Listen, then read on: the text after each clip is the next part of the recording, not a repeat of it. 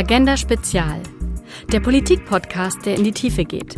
Herausgegeben vom Verlag Der Tagesspiegel.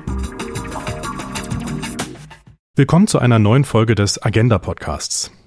Anlässlich der Diversity-Konferenz vom Tagesspiegel und der Charta der Vielfalt sprechen wir hier wieder über Diversität und Chancengleichheit in Beruf und Gesellschaft.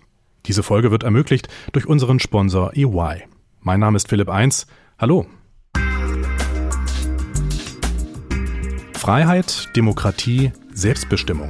Werte verteidigen in Krisenzeiten. Das ist das Motto der diesjährigen Diversity-Konferenz. Was Freiheit und Demokratie mit Diversität zu tun hat? Ich würde behaupten, eine ganze Menge. Denn nur in einer freien Gesellschaft ist ein selbstbestimmtes Leben und Arbeiten überhaupt möglich. Wie die Arbeitswelt diverser werden kann, das möchte ich heute mit meinen beiden Gästen diskutieren. Da ist zum einen Eve Bangemann. Sie gehört der Geschäftsführung von EY Deutschland an und leitet dort den Bereich Markets. Außerdem beschäftigt sie sich damit, das Unternehmen diverser und inklusiver zu machen. Hallo, Frau Bangemann. Hallo, Herr Eins. Außerdem mit dabei ist Jan Rainer Hinz.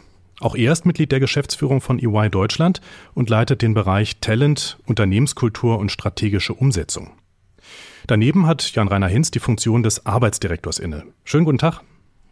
Hallo, Herr Eins.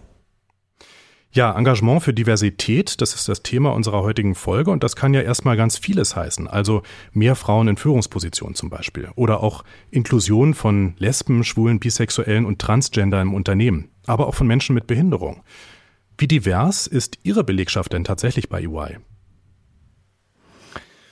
Vielleicht kann ich auf den Punkt antworten, Herr Eins. Und äh, ehrlicherweise, wir sind mit über 11.000 Mitarbeitenden ein Querschnitt dieser Gesellschaft. Und so wie ähm, die Gesellschaft eben sich darstellt, so divers, so sind auch wir. Das sehen wir immer wieder auch ähm, bei Veranstaltungen. Das sehen wir über äh, letztendlich auch unsere Einstellungszahlen. Ähm, wir sind hier ein Querschnitt der Gesellschaft, glaube ich, auch ein sehr repräsentativer und deswegen, glaube ich, auch äh, sehr divers und befassen uns daher auch mit diesen Themen aktuell sehr, sehr stark. Mhm. Es arbeiten ja bei EY in Deutschland mehr als 11.000 Menschen, also ein ziemlich großes Unternehmen und sich dazu Diversität zu bekennen, das ist ja erstmal leicht, aber sie wirklich herzustellen, das ist dann doch eher schwierig. Frau Bangemann, welche Projekte gibt es denn ganz konkret, um Diversität und Inklusion bei Ihnen in der Belegschaft zu stärken? Ja, Sie sprechen es an. Es ist eine riesen Herausforderung, die Vielfalt auf der vollen Breite zu adressieren. Und äh, wir sind da ganz offen, haben zunächst erstmal damit begonnen, das Thema Frauen in das Zentrum unserer Aktivitäten zu stellen, wie wahrscheinlich viele andere Unternehmen. Und ich würde sagen, da haben wir auch die größten Fortschritte in den letzten Jahren bis hin zu Monaten erreicht, indem wir unsere Aktivitäten immer konkreter gemacht haben. Also wir haben zunächst damit gestartet, dass wir Ziele festgelegt haben für Beförderungen. Wir haben also eine Art ähm, Frauenquote im Unternehmen könnte man sagen. Könnte man sagen. Ähm, mhm. Und das ist ein wichtiges äh, Thema. Vielleicht kommen wir da auch später noch mal kurz darauf zu sprechen. Ich bin klar der Meinung, dass das wichtig ist und dass uns das auch den Fortschritt gebracht hat. Wir haben aber auch zum Beispiel Frauennetzwerke gefördert, um den Austausch von Frauen, die bereits erfolgreich Karriere bei uns gemacht haben, mit Frauen, die noch am Anfang ihrer Karriere stehen, zu fördern. Und das Thema Frauen ist aber natürlich, Herr Hinz hat es angesprochen, nicht das einzige Thema, sondern wir sind durch unsere Internationalität natürlich auch in der Belegschaft sehr vielfältig. Wir haben Mitarbeiter mit unterschiedlichster sozialer Herkunft, unterschiedlicher Hautfarbe, unterschiedlicher sexueller Orientierung. Ein ganz breites Spektrum, worauf wir sehr stolz sind. Und wir arbeiten mit äh, verschiedenen Initiativen, indem wir Netzwerke dieser Gruppen fördern, daran, ähm, diese Vielfalt ähm, im Unternehmen zu fördern, aber auch nach außen zu tragen, dass es uns wichtig ist. Jetzt haben Sie ja gerade so als ganz konkrete Maßnahme eine Quote genannt, also um mehr Diversität zu ermöglichen. Das ist ja jetzt doch überraschend, finde ich, äh, weil gerade aus der Wirtschaft ja da eher kommt, naja, Quote, lass uns das nicht übertreiben. Sie sagen ganz aktiv, doch, doch, wir brauchen das. Ähm, wie kommt es dazu, zu der Erkenntnis? Ja, unbedingt. Also wenn ich meinen eigenen Lebensweg ähm, mal betrachte, würde ich sagen, dass ich ähm, früher strikt gegen Quote war, weil ich dachte, es kommt auf jede Frau, auf jede Person im Einzelnen an, sich durchzusetzen und äh, erfolgreich den Karriereweg zu gehen. Inzwischen glaube ich es aber, dass es zu lange dauert und dass es notwendig ist, Rahmenbedingungen zu setzen. Und eine der Rahmenbedingungen ist die Quote, damit sich dieser Prozess beschleunigt und mehr Frauen ähm, einfach ihre Karrierewünsche auch ermöglichen und verwirklichen können. Könnten Sie sich denn vorstellen, eine Quote auch für in anderen Bereichen einzuführen, also beispielsweise für Beschäftigte mit Migrationshintergrund? Absolut. Also wenn wir feststellen, dass es auch da einfach äh, zu langsam vorangeht, ähm, wäre ich da ganz genauso für eine Quote. Ich glaube, im Moment haben wir da aber noch viel mehr Möglichkeiten, äh, das zu fördern und das tun wir auch. Ähm, vielleicht, Jan Reiner, kann ich dich da ansprechen? Ja, ich glaube, um das nochmal einzuordnen, Herr Eins, was wir auch ganz, ganz konkret tun, ähm, Quote ist ja immer ein relativ einfacher Begriff. Der ist bei uns nicht äh, jetzt einfach in Stein gemeißelt und ähm, wird ja mal häufig äh, so kolportiert 50-50. Das wird aber letzten Endes den Rahmenbedingungen nicht gerecht. Was tun wir ganz konkret seit vielen Jahren? Ähm, bei allen Beförderungsentscheidungen, ähm, wie es die EF dargestellt hat, ähm, machen wir auch in allen Beurteilungsrunden etc. immer ganz transparent und man kann sagen nahezu live den Führungskräften auch immer transparent, was ihre Führungs- und ähm, Be ja, Beförderungsentscheidungen auch bewirken. Also wir vergleichen beispielsweise, das können wir wahrscheinlich als Steuerberatungs- und Wirtschaftsprüfungsgesellschaft ganz gut ähm, zählen und messen etc ähm, zeigen wir mal ganz deutlich, wie es zum Beispiel ein ähm, Rang jetzt bereits besetzt, ähm, sozusagen bezogen auf die Geschlechterverteilung. Und dann streben wir natürlich hier an, auch bei den Beförderungen eben einen solchen Split auch wieder zu finden bei den einzelnen Einheiten und hinterfragen das auch sehr genau. Ich glaube, ähm, das hat in den letzten Jahren dazu geführt, es auch ähm, immer bewusster zu machen, wie wichtig das Thema eigentlich ist und ähm, dann auch nochmal zu hinterfragen, gibt es vielleicht, ähm, ich nehme jetzt einmal, bevor ich jetzt auf die anderen Dimensionen gehe, das Thema äh, Gender, äh, gibt es vielleicht auch Kolleginnen, die wir nicht bedacht haben, weil es natürlich äh, auch immer so sein kann, dass manche auch ähm, unter der Wahrnehmungsschwelle vielleicht sich nicht so hervortun, nicht so auftreten, nicht so Ambitionen ähm, formulieren, aber doch tolle Talente sind. Und das ist bei uns, glaube ich, äh, in den letzten Jahren der Wechsel des Mindsets gewesen, auch in den Führungskräften dort sich viel bewusster zu werden, dass das Thema einfach auch wichtig ist und wir das in allen Führungsentscheidungen auch reflektieren müssen. Nun ist ja so, ähm, wenn man dann sich fragt, warum engagiert sich ein Unternehmen überhaupt für Diversität und Vielfalt, dann fällt bei Ihnen da schnell ein Begriff, nämlich Chancengerechtigkeit. Äh, dass das auch so ein Ziel ist von Ihren Bemühungen. Was verstehen Sie eigentlich darunter? Also Chancengerechtigkeit verstehen wir darunter, dass wir glauben, dass alle Mitarbeiter, die sich für unser Unternehmen entscheiden, die gleichen Aufstiegschancen und Entwicklungschancen haben möchten. Wir wissen aber, dass wir persönlich, jeder von uns, mit bestimmten äh, Meinungen über Personen, von denen er sich nicht frei machen kann, den Personen gegenübertritt. Und was wir versuchen unter dem Thema Chancengerechtigkeit zu fördern, ist, dass sich alle unsere Mitarbeiter, angefangen vom Leadership ähm, bis äh, zum, zum Neuanfänger, einfach bewusst machen, dass man diese, wir nennen das Bias, jeder von uns in sich trägt.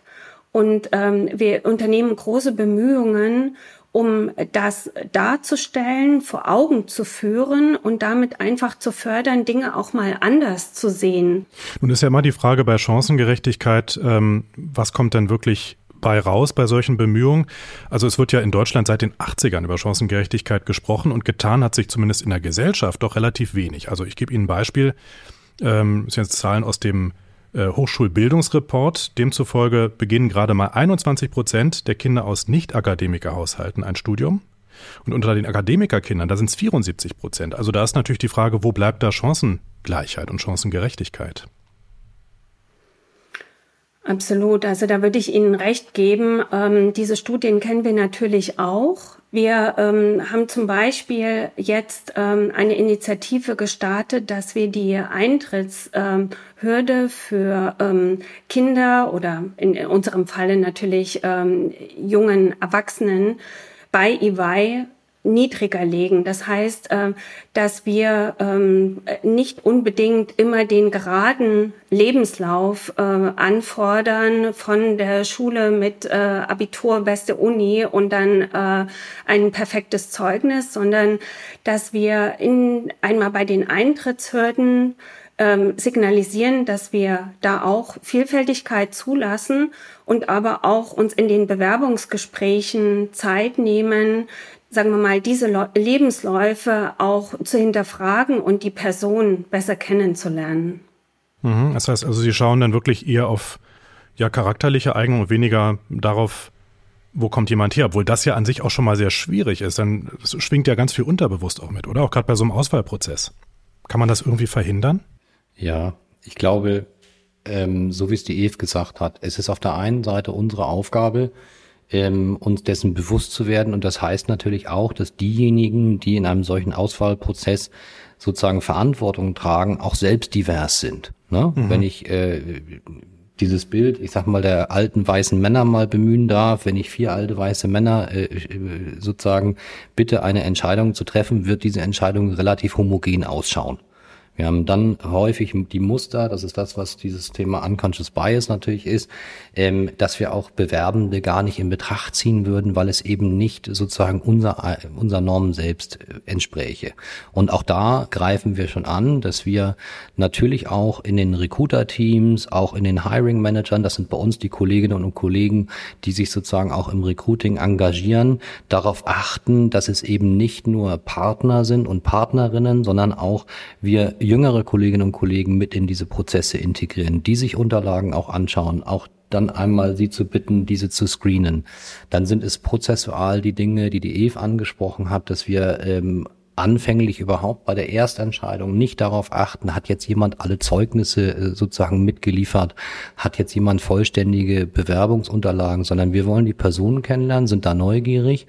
Und das entspricht auch einfach unter äh, unseren Werten, ähm, weil wir sagen, ähm, dass wir am Ende des Tages ähm, auch Beziehungen, um die es ja auch geht hier in der Arbeitswelt, um auch ein Zugehörigkeitsgefühl zu einer Unternehmung zu entwickeln, darauf basieren, das Richtige zu tun und nicht auf äh, Herkunft, äh, sonstigem Status oder anderen Dingen, die Personen umgibt. Das ist äh, unser oberstes Mantra mit und das versuchen wir eben auch zu spiegeln in unseren Auswahlentscheidungen und Prozessen, die natürlich auch nachher den weiteren Karriereweg äh, beschreiben, wenn es zum Beispiel um ähm, höherrangige Beförderungen nachher auch geht, die wir teilweise dann auch mit Auswahlpanels und so weiter machen, dass wir dort auch immer wieder darauf achten, wie ist dann die Zusammensetzung. Das ist äh, ganz wichtig, um am Ende auch eine wirkliche Diskussion über die Eignung ähm, von Kandidatinnen und Kandidaten zu bekommen und nicht eben dem auf äh, zu erliegen, nur einseitig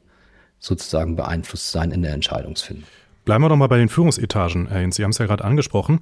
Ähm, ich hatte mal geschaut, wir haben ja vor zwei Jahren hier zum ersten Mal einen Podcast zur Diversity-Konferenz aufgezeichnet und da auch über Diversität gesprochen. Und da mussten wir damals feststellen, gerade in den Führungsetagen großer Unternehmen, da gibt es ganz wenig offen homosexuelle Menschen, die dort arbeiten, gerade in DAX-Konzernen. Wie bekommt man da eigentlich mehr Diversität in die Unternehmensleitung? Ja, ich weiß nicht, ob Sie es äh, wahrgenommen haben. Wir haben dort auch ähm, Netzwerke ähm, insoweit, dass man ähm, natürlich dort auch Kolleginnen und Kollegen hat, die sich dann auch ganz offen dazu bekennen. Das ist bei uns der Fall. Wir haben auch dieses Jahr in Berlin auf dem CSD äh, uns als Unternehmung dazu entschlossen, das haben wir in der deutschen Geschäftsführung auch so diskutiert, mit einem Track auch wirklich ein Statement zu setzen, dort eben auch als Unternehmung EY zu zeigen, dass wir offen für Homosexualität sind und alle anderen LGBT plus ähm, Dimensionen am Ende. Und ich glaube auch, wenn man sich das Echo dabei anschaut, auch aus der Belegschaft in Summe, dass Kolleginnen und Kollegen zum ersten Mal gesehen haben, Mensch, äh, dieser und jene Kollege oder diese und jene Kollegin haben eine solche Orientierung, ähm, hat auch ganz viel Awareness geschaffen und Offenheit dafür, bei uns ähm, auch über diese Themen zu sprechen und eben nicht hinter vorgehaltener Hand, sondern auch es äh, ganz offen ähm, zu erzählen als normales Geschehenes und eben nicht als etwas Besonderes. Und das war, glaube ich, ähm, so war meine Wahrnehmung, Eve, ähm, wirklich auch ein tolles Zeichen, was wahrgenommen worden ist und auf dem Weg dieses Ganze auch etwas entmystifiziert. Unbedingt. Also dem würde ich beipflichten und ich kann auch berichten, dass nachdem wir an der Kampagne mit dem Truck teilgenommen haben, dass nochmal viel mehr Mitarbeiter sich auch zu unserem Unity-Netzwerk innerhalb von EY bekannt haben und natürlich auch äh, sich engagieren darüber hinaus, weil was wir unbedingt brauchen in der Unternehmensleitung sind diese Gespräche und das Feedback mit den Betroffenen, weil das ist unser großes Anliegen, uns in deren Probleme, in deren Wahrnehmung auch hineinzuversetzen, um die richtigen Veränderungsschritte anzuregen. Und ich möchte vielleicht abschließend auch noch mal auf unsere ähm, Social Media ähm, Kampagne verweisen. Das ist eine globale Kampagne von EY, Uplift Social Equity, wo wir Mitarbeiter und Mitarbeiterinnen dargestellt haben in Kurzvideos, was ihre Themen sind und ähm, wie sie aber innerhalb äh, von EY ihren Karriereweg gegangen sind und wie sie sich auch wohlfühlen bei EY. Ja, das ist die Kampagne, die Sie dort ansprechen, also wo es ja genau darum geht, auch ähm, äh, die Mitarbeitenden selbst zu Wort kommen zu lassen. Ähm, planen Sie mehr solcher Kampagnen und was erhoffen Sie sich davon eigentlich? Was erhoffen wir uns davon? Ähm, ist ganz einfach. Ähm, wir sehen, dass ähm, alle Unternehmungen sich natürlich äh, im Wettbewerb um die Talente befinden. Und ähm, während ich früher, ich, ich sage jetzt mal fünf bis zehn Jahre zuvor, ähm, mich all diesen Bedürfnissen habe verschließen können und eigentlich einen äh, Arbeitgebermarkt gehabt habe, ist es jetzt ein Arbeitnehmermarkt. Und wir wissen, dass wir uns ähm, schlichtweg nur werden durchsetzen können und unsere Wachstumsziele erreichen können, wenn wir natürlich äh, es ja vollbringen, auch für alle Gruppen attraktiv zu sein als Arbeitgeber und dort eben auch, und äh, Sie haben es auch äh, im Vorgespräch schon mal angesprochen, Herr Eins, ähm, wir uns natürlich auch bewerben müssen um die Talente. Und wir werden ähm, schlichtweg ähm, auch daran gemessen von den sich Bewerbenden, wie offen wir für solche Dinge sind, weil das einfach Grunderwartungen geworden sind an einen Arbeitgeber, der insofern auch hierfür offen sein muss. Und wir werden das in jedem Falle weiterführen. Wir sehen auch, äh, und da komme ich wieder auf das, was ich ursprünglich gesagt hatte, zurück, zählen und messen können wir am besten, ähm, dass auch insoweit die Klickzahlen und die Besucherzahlen auf eben solchen Podcasts, Kampagnen, Kurzvideos, sowohl extern als auch intern, wahnsinnig hoch sind. Die Leute, ähm, die auf Unternehmen schauen, wollen wissen, was sind die Menschen, die dort arbeiten, wer steht da tatsächlich dahinter und äh, keine anonyme Brand, sondern was ist das eigentlich, was ich dort täglich erlebe und deswegen werden wir das unbedingt fortführen. Mhm. Ja, das heißt also auch die, die Beschäftigten stärker einbinden, wenn ich das so richtig höre. Wie kann man, Absolut. wie kann man das noch mehr, wie kann das noch mehr gelingen? Ich mache Ihnen vielleicht ein Beispiel ähm, sogar, wenn wir Bewerbungsprozesse auch anschauen, dann bieten wir auch in großen Teilen immer wieder an, dass sich auch äh, sich Bewerbende unmittelbar mit äh, Kolleginnen und Kollegen auch austauschen können, bieten persönlichen Austausch auch an, wo dann eben auch kein Entscheidungsträger dabei ist, ähm, um insofern auch tatsächlich die Kolleginnen und Kollegen, mit denen man dann in der Zukunft zusammenarbeiten wird, auch kennenlernen zu können, einen Blick hinter die Kulissen zu bekommen, damit am äh, Ende auch ähm, die Entscheidung für uns, wenn ich das so sagen darf, auch äh, möglichst objektiviert wird und die Kolleginnen und Kollegen, die wir auch bei Kampagnen, um sich darzustellen, zu zeigen, warum sie bei uns arbeiten oder in diesen Prozessen mit integrieren, sieht man einfach, dass ihnen auch ähm, dieser Einbezug wichtig ist, dass sie Teil dieses Ganzen sind und dieser Bewegung dort und wir insofern auch ähm, schlichtweg viel, viel, viel breitere auch Beurteilungen bekommen, die eben nicht nur von einer Führungsebene kommen. Also wenn ich es jetzt mal zusammenfasse, sind es ja so verschiedene Ebenen, auf denen Sie sich bewegen. Das eine ist äh, einfach besser integrieren in Auswahlprozesse, also Auswahlprozesse diverser machen, schon von Ihrer Seite aus. Ja, wen äh, stellt man ein, wen nimmt man auf in, in Ausbildungsprogramme. Das andere ist aber auch nach außen kommunizieren, zum Beispiel auf dem Christopher Street Day, ja, dass man da sich auch bekennt und auch ganz offen Partei ergreift für Diversität, für Vielfalt. Ähm, die Frage ist ja trotzdem immer, was bringt das alles? Kann man da tatsächlich Erfolge messen und machen Sie das schon? Ja, wir haben das im Grunde schon verankert. In der Balance Scorecard nennen wir Zielvereinbarung unserer leitenden Mitarbeiter. Also in unserem Unternehmen sind das die, die Partner und die Manager. Ähm, in der Balance Scorecard jedes Einzelnen. Was ist das denn genau, dass, dass ich das nochmal genau verstehe? Mhm. Also das ist im Grunde die Zielvereinbarung, die für ein Jahr mit äh, jedem leitenden Mitarbeiter geschlossen wird und äh, in dem halt eben neben finanziellen Zielen es auch nicht finanzielle Ziele gibt und ähm, da sind halt eben auch Diversity KPIs verankert. Und ähm, somit starten wir überhaupt erstmal mit der Steuerung, dass äh, zum einen das Bewusstsein da ist, dass wir, ähm, dass alle leitenden Mitarbeiter auch ähm, das auf äh, im Grunde top ihre Agenda haben. Dann ähm, unterjährig ist es natürlich wichtig zu gucken, dass äh, entsprechende Aktivitäten auch umgesetzt werden. Und da fördern wir natürlich, ähm, dass auch die Betroffenen, äh, die sich in Netzwerken organisiert haben, die Möglichkeit auch haben, mit äh, den leitenden Mitarbeitern zu sprechen und in den Austausch zu gehen.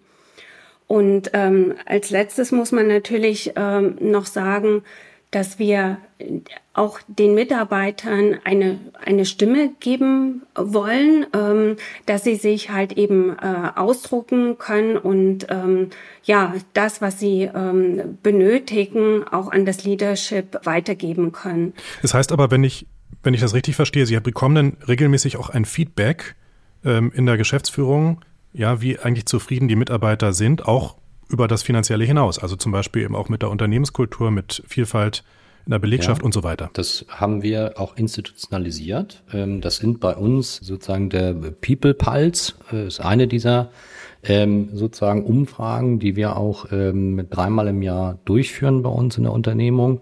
Und da ist auch eine der Fragen ganz klar die Frage, ähm, free to be myself. Kann ich hier so sein, wie ich bin, oder muss ich mich verstellen? Und ähm, ich kann dazu sagen, das ist einer der höchsten Werte, ähm, die wir zurückgespiegelt bekommen. Wir, sind wir da bei 100, sind wir nicht, aber wir sind über 80 in diesem Jahr sozusagen, einer der höchsten Werte, die wir bisher erreichen konnten.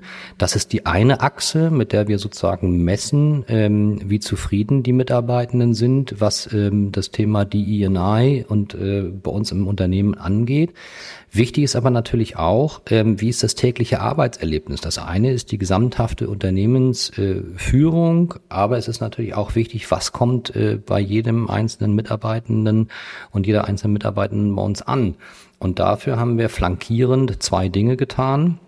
Auf der einen Seite ähm, haben wir ein sogenanntes Leadership Feedback eingeführt. Das war vorher äh, benannt ähm, Upward Feedback. Das heißt, dass Führungspersonen auch äh, sozusagen ähm, beurteilt werden und Feedback erhalten von denjenigen, die sie führen, nämlich also einen Spiegel vorgehalten bekommen, um äh, dort auch das Thema Führung besser zu verankern und dort auch ähm, diese Themen auch gespiegelt zu bekommen, wenn es dort eben Dinge gibt, wo sich jemand verbessern sollte. Auf der anderen Seite, wir fördern ja auch, haben wir auch ein Training etabliert, äh, welches wir den Führungskräften sozusagen andienen. Das ist das Inclusive Leadership for All Training, was wir in der Zusammenarbeit auch mit der globalen Organisation gerade ähm, auch für diese verschiedenen Dimensionen von DEI letzten Endes entwickelt haben, um es viel bewusster zu machen. Ich glaube, durch diese flankierenden Maßnahmen und das, ähm, die Mitarbeiterbefragungen, die wir durchgeführt haben,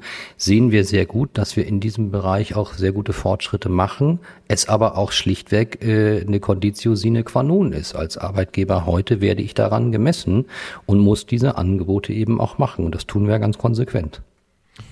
Und das Beispiel zeigt ja auch nochmal, dass Unternehmensführung nicht mehr immer nur von oben nach unten geht, sondern immer in beide Richtungen. Also auch Unternehmensführung braucht Feedback, äh, gerade wenn man Vielfalt auch ermöglichen möchte in der Belegschaft. Kommen wir ganz zum Schluss nochmal auf die Politik, von der Wirtschaft in die Politik sozusagen. Äh, ich hatte es vorhin erwähnt, Chancengerechtigkeit, Vielfalt, gerade auf dem Bildungsweg, das ist immer noch nicht zufriedenstellend, das kann man wirklich so sagen.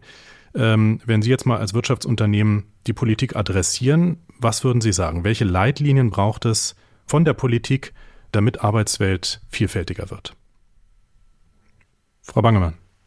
Ja, kann ich ähm, starten. Also vielleicht stelle ich nochmal das Gender-Thema voran. Ich ähm, denke, dass die Politik uns da schon gut unterstützt, weil ähm, sie die, das Thema Quote adressiert hat, auch gesetzlich für die Vorstände und äh, die Aufsichtsräte der börsennotierten Unternehmen. Das hilft uns sehr. Und es hilft uns auch sehr, dieses Rollenvorbild und die Ausstrahlungswirkung, dass die aktuelle Bundesregierung darauf geachtet hat, bei ihrer Zusammensetzung das Gender-Thema zu adressieren. Was braucht es noch weiter ähm, von der Politik? Natürlich ähm, die gesetzlichen Rahmenbedingungen, das auf jeden Fall, aber halt auch wenig, sagen wir mal, Bürokratismus, ähm, um bestimmte Ideen umzusetzen. Und, Woran ähm, denken Sie da genau? Ja, ich denke zum Beispiel daran, ähm, wir wissen und haben das auch im Unternehmen natürlich äh, sehr viele kleinere Initiativen Vereine, kleinere Non-Profit-Organisationen, die diese Themen adressieren. Und da kann die Politik natürlich einfach Einfluss nehmen, indem es unbürokratisch funktioniert, ähm, diese ähm, Vereine zu gründen, dass sie ähm, steuerliche Erleichterungen bekommen, leichteren Zugang auch zu Finanzierung, weil das brauchen natürlich diese Organisationen, um erfolgreich zu sein. Das heißt, auch da steht der Netzwerkgedanke so im Vordergrund, wenn ich das jetzt so richtig verstehe. Das heißt also auch Vernetzung ermöglichen. Herr Hinz, was meinen Sie, welche gesetzlichen Regelungen brauchen wir, damit Diversität kein Lippenbekenntnis bleibt? Naja, man muss ja der Politik schon äh, zubilligen, dass sie ja bereits aktiv wird und versucht, Strukturen aufzubrechen und auch mhm. näher an den tatsächlichen Bedürfnissen und Realitäten junger Menschen zu sein. Also wenn man sich jetzt zum Beispiel äh, wieder diese Reform des BAföG-Gesetzes äh, anschaut, ist das ja schon ein, ein positiver Schritt. Ne? Finanziell äh, sind es häufig Herausforderungen, die man eben sieht. Gleichzeitig muss man aber auch äh, sich fragen, ähm, ob man bei dem Thema Chancengerechtigkeit nicht früher beginnen muss und ähm, dort eben, Sie haben es äh, angesprochen, bei den Zahlen, die Zahl derer, die sich für Studium überhaupt in Betracht ziehen ähm, oder generell eben auf einem sicheren Boden in Aus- und Fortbildung und äh, starten, das hängt halt immer noch sehr viel davon ab, äh, inwiefern das äh, Elternhaus das fördert oder überhaupt das fördern kann. Im Moment sehen wir natürlich äh, die aktuellen Ereignisse rund um das Thema Ukraine-Krieg, steigende Inflation, anhaltende Pandemie und äh, Energiekrise. Das sind natürlich Themen, die im Moment die Diskussion beherrschen, aber ähm, es bräuchte, glaube ich, ein systematisches Neudenken in der Politik, wie früh sozusagen Förderung beginnen kann, unabhängig vom Elternhaus, wie Schulen und Lehrer sozusagen ausgestattet sein können, dass auch ja ein gleichwertiges Lernen, auch gleiche Chancen ermöglicht. Äh, da ist es zum Beispiel auch mit dem Thema IT-Ausstattung anzusprechen. Wie können wir dort auch einen gesellschaftlichen Wandel schaffen? indem man auch sieht, das ist ja auch äh, etwas, was äh, so ein bisschen mitschwingt, indem Ausbildungsberufe mehr Anerkennung erfahren und vor allem auch sichere finanzielle Positionen bedeuten. Und das könnte die Politik gemeinsam mit Unternehmen eben auch unterstützen, um dem mehr beizumessen, ähm, um auch Lebensläufe, die alternativ sind, mehr Chancen auf dem Arbeitsmarkt zu verschaffen. Das sind sicherlich nur einige Fragen. Ähm, Eve, du hast sie angesprochen, auch bezogen auf Gender. Aber ich glaube, hier geht es auch um den Dialog äh, mit den politischen Entscheidungsträgern und den direkt Betroffenen, das weiterzuführen. Ich will nur nicht äh, ehrlicherweise so verstanden werden, zu sagen, die Politik macht gar nichts. Man sieht schon viele Anstrengungen. Ähm, es wäre nur wünschenswert, wenn man vielleicht auch das Thema über die Schulen nachher in der Weiterverfolgung ähm, nicht nur in Richtung des Studiums sieht, sondern vielleicht früher eben verankert. Heißt also unterm Strich, ja, Diversität und Vielfalt in der Arbeitswelt beginnt schon in der Grundschule. Wie das aber ganz konkret im Unternehmen auch gelingen kann und besser werden kann, das haben wir heute am Beispiel von EY besprochen. Ganz herzlichen Dank an Eve Bangemann und Jan-Rainer Hinz. Vielen Dank für die Möglichkeit, Herr Heinz. Und danke auch an alle Hörerinnen und Hörer. Wenn Sie jetzt Lust bekommen haben, besuchen Sie doch die Diversity-Konferenz vom Verlag der Tagesspiegel und der Charta der Vielfalt. Sie findet statt am 10. und 11. November 2022 und zwar online. Weitere Infos gibt es unter diversity-konferenz.de. Alles Gute und bis bald. Ich bin Philipp 1.